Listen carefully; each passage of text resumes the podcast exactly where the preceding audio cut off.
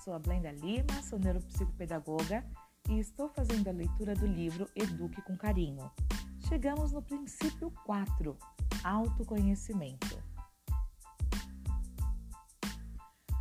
Nós não devemos surpreender com o fato de quanto mais sabermos sobre o comportamento alheio, melhor nos compreendemos, nos compreendemos a nós mesmos.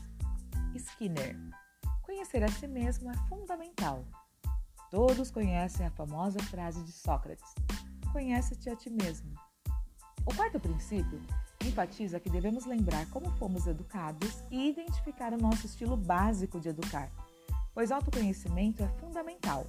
Sim, há muito tempo já se sabe que autoconhecimento é essencial para a vida de todos nós.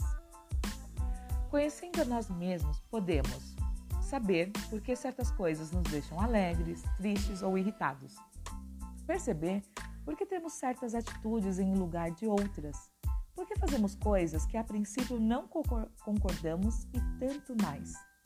A pergunta é: você quer simplesmente mudar o comportamento do seu filho ou prevenir comportamentos inadequados e ensinar os adequados? Qualquer que seja a resposta, você precisa primeiramente conhecer o seu próprio comportamento. É importante que você lembre das coisas boas que aconteceram na sua infância e também das que não foram tão boas. As histórias são diferentes para cada pessoa, mesmo dentro da mesma família. E lembrar os fatos que não foram bons não têm a função de ficar remoendo o sofrimento. Eles já fazem parte do passado, mas é preciso tomar consciência, entendê-los, às vezes perdoar os próprios pais, compreender que o passado e, só desta forma, não repetir o modelo. Para conhecer, para cada um conhecer a si mesmo, não basta ficar sozinho em um canto pensando sobre a vida. A ciência mostra que a consciência e o autoconhecimento são produtos sociais, ou seja, nós precisamos dos outros para conhecer a nós mesmos. Então, os trabalhos em grupos podem nos ajudar sobremaneira a entender a própria história e a nos conhecer melhor. Quanto mais nos conhecemos, mais podemos controlar nossa vida e nosso destino, não é mesmo? Quando isso acontece, fica mais fácil de perceber nossos erros e todos nós erramos muitas vezes. E pedir desculpas para os nossos filhos vai lhes ensinar que é permitido errar, que podemos reconsiderar e tomar outro caminho. Vai lhes ensinar humilde, humildade e vai ser um modelo positivo. Conhecer a si mesmo permite que a pessoa tome consciência de suas características individuais e sobre suas expectativas acerca de seus filhos. É claro que o autoconhecimento não é suficiente para a ação às vezes sabemos de alguma coisa, mas não conseguimos agir diferente. Por exemplo, você já sabe que não pode comer três chocolates antes de dormir, pois acorda com dor de cabeça no dia seguinte, mas costuma fazer isso. Em parte porque no momento em que come os chocolates é muito bom. Em parte porque está faltando um pouco de autocontrole e estratégias que a ajudem a não fazer isso. Não ter chocolates em casa seria o primeiro passo. Mas como fazer para não comprá-los no supermercado? É fundamental entrar em contato com o que foi ou ainda é mais difícil para nós. Senão, há o risco de repetir ou, re, ou superproteger nossos filhos em função daquele aspecto do nosso comportamento. Por exemplo, digamos que sua mãe nunca ajudou você com as tarefas da escola e não se importava. Você sempre se sentiu mal com isso, especialmente quando os amiguinhos comentavam: minha mãe me ajudou com a pesquisa sobre baleias e comprou cartolina colorida. Em nossos grupos para pais, mamãe contou que repetia este mesmo comportamento e não sabia ajudar os seus filhos. Outra mãe relatou que, ao contrário, não só ajudava, como fazia as tarefas e os trabalhos deles. As duas apresentavam atitudes que em nada ajudavam os filhos, mas somente tomaram conhecimento disso a partir da lembrança de sua própria história de vida reconheceram a dificuldade e aprenderam novas formas de agir. Certo pai relatou que tinha um pai muito pouco afetivo, que nunca elogiava e nem mesmo fazia carinhos. Ele acabou achando isso normal e também agia assim com seus filhos. Exigia muito, estava sempre presente e atento, mas achava pouco importante valorizar as coisas boas que faziam e não tinha gestos de carinho físico.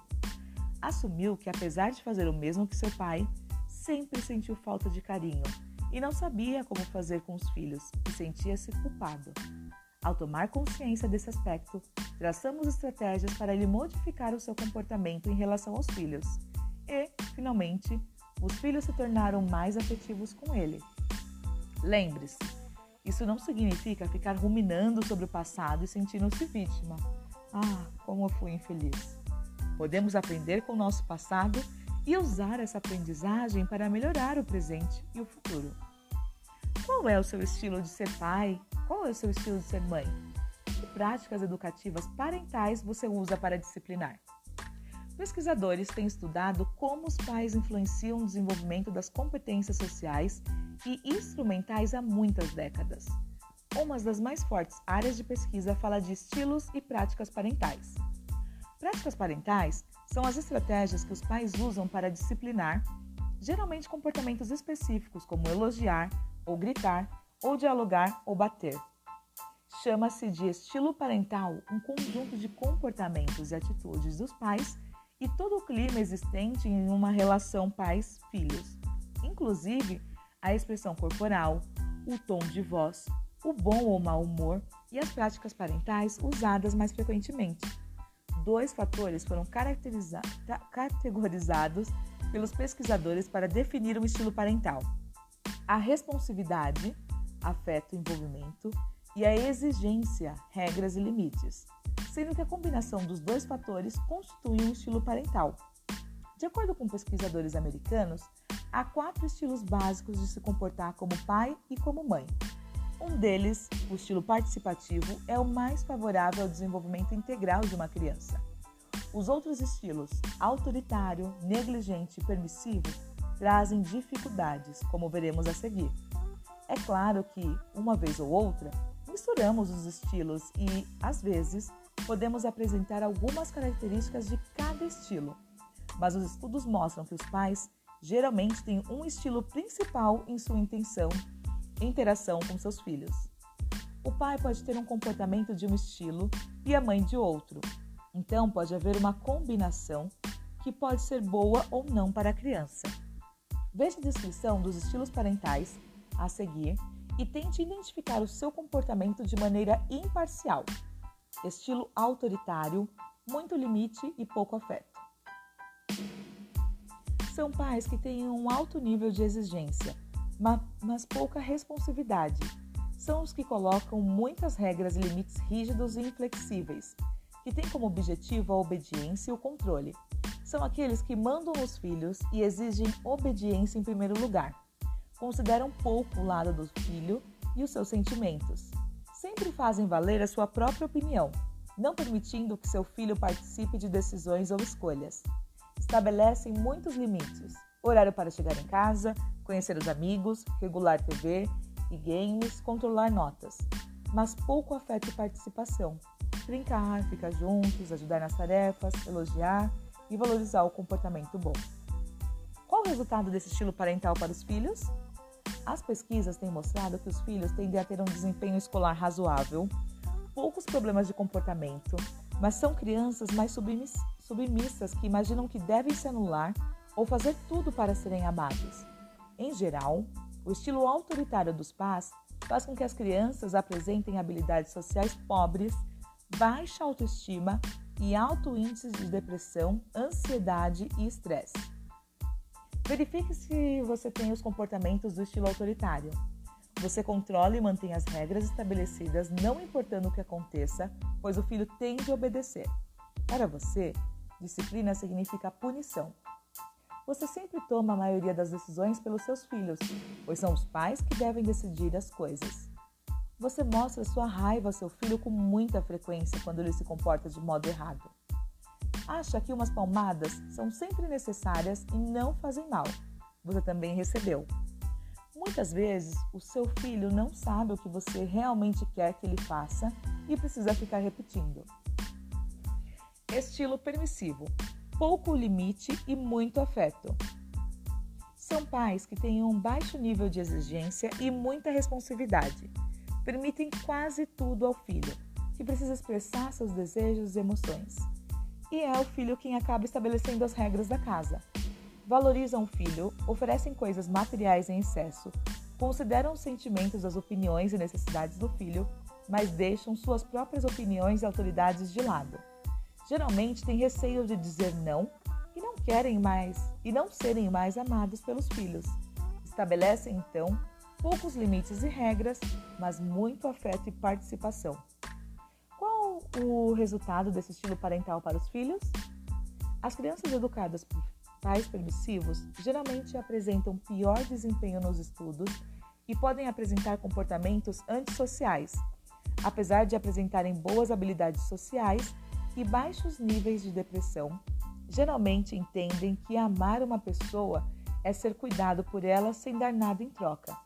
Apegam-se em demasia a coisas materiais, não têm tolerância à frustração e não desenvolvem senso de autoeficácia, ou seja, que não são capazes de realizar as coisas por si mesmos. Verifique se você tem os comportamentos do estilo permissivo. Você apresenta poucas regras e expectativas para o seu filho. Às vezes você chama atenção e disciplina o seu filho, e outras vezes não. Se você fica aborrecido com algo que seu filho fez, não o deixe saber disso, guarda para você. Você se sente muito sobrecarregado com seu filho.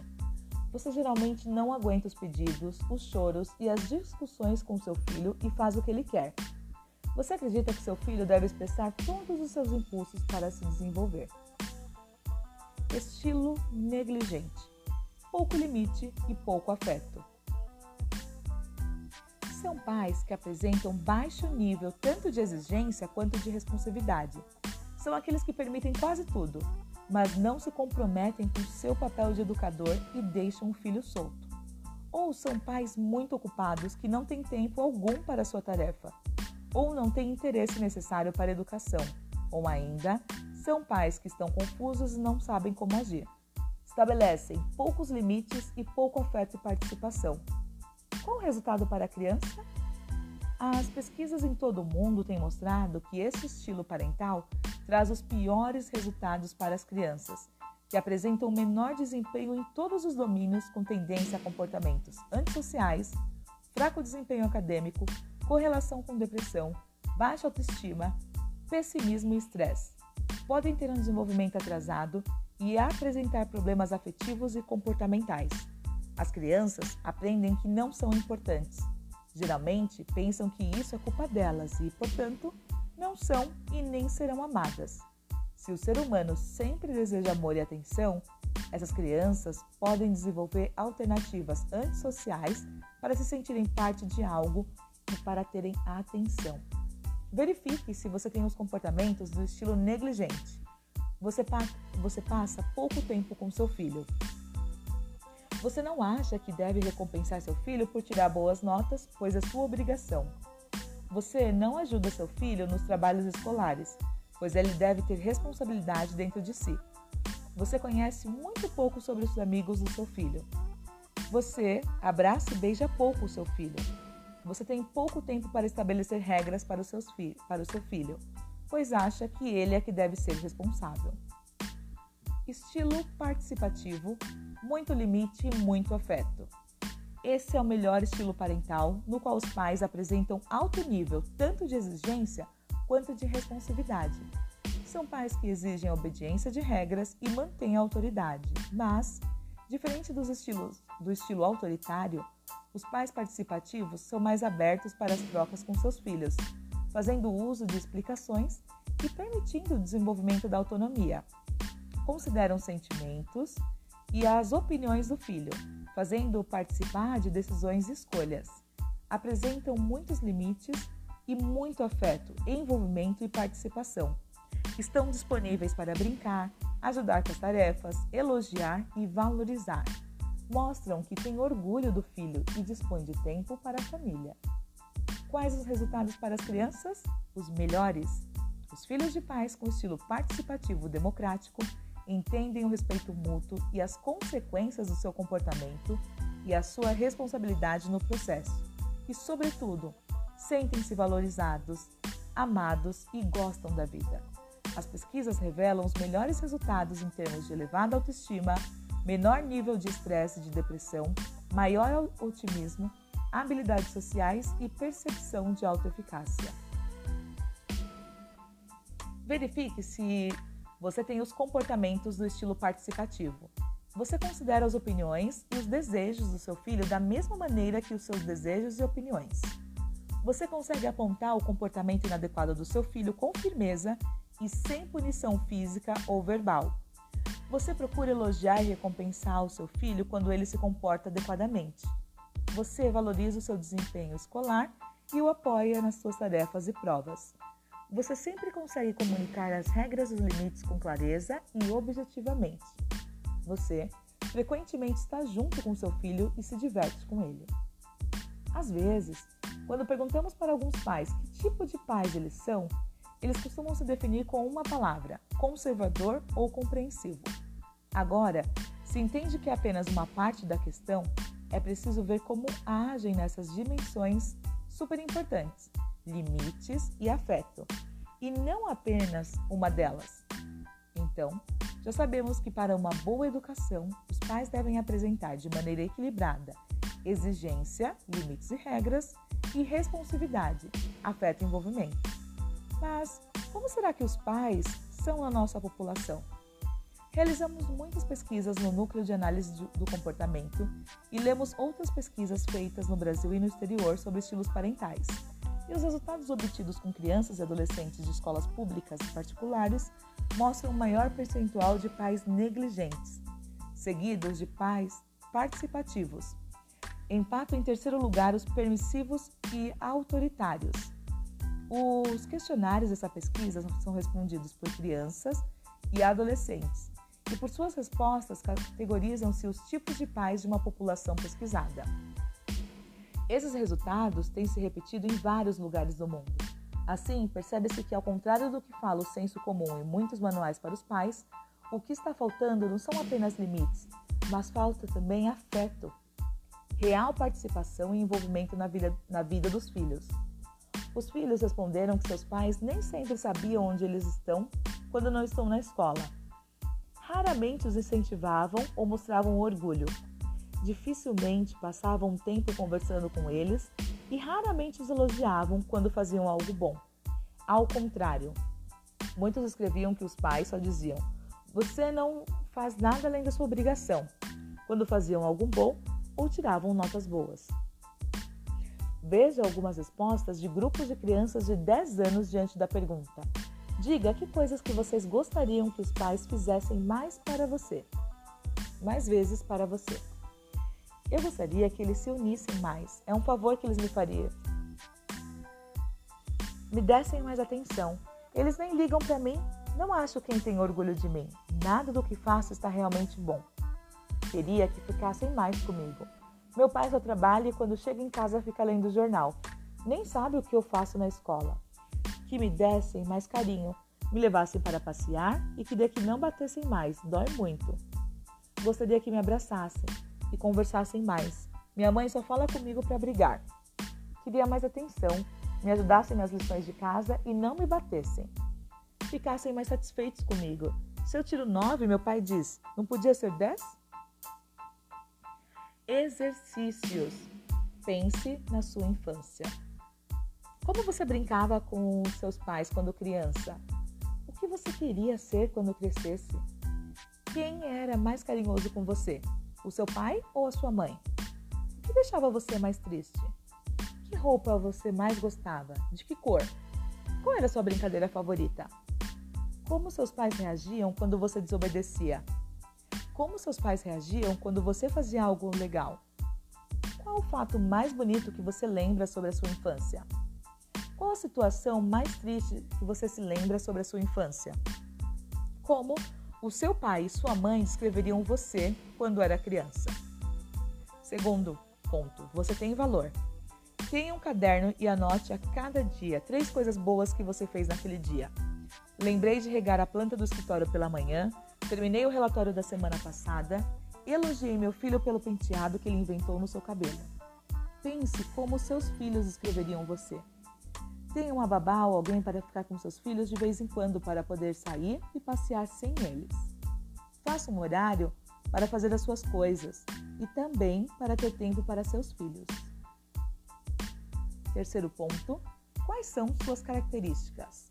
Faça uma lista de características positivas em seu comportamento. Discuta com essas qualidades com outra pessoa de confiança e veja se os outros também têm essa mesma percepção de você. Anote um comportamento seu que você gostaria de mudar. Reflita por que você quer mudar este comportamento e que consequências ele provoca em sua família. Registre quantas vezes e com quem você apresenta esse comportamento. Faça um plano de como você pode mudá-lo e peça ajuda se precisar. Encerramos aqui o princípio 4. Continuaremos logo mais com o próximo princípio. Muito obrigada por escutar até agora. Com carinho, Blenda Lima.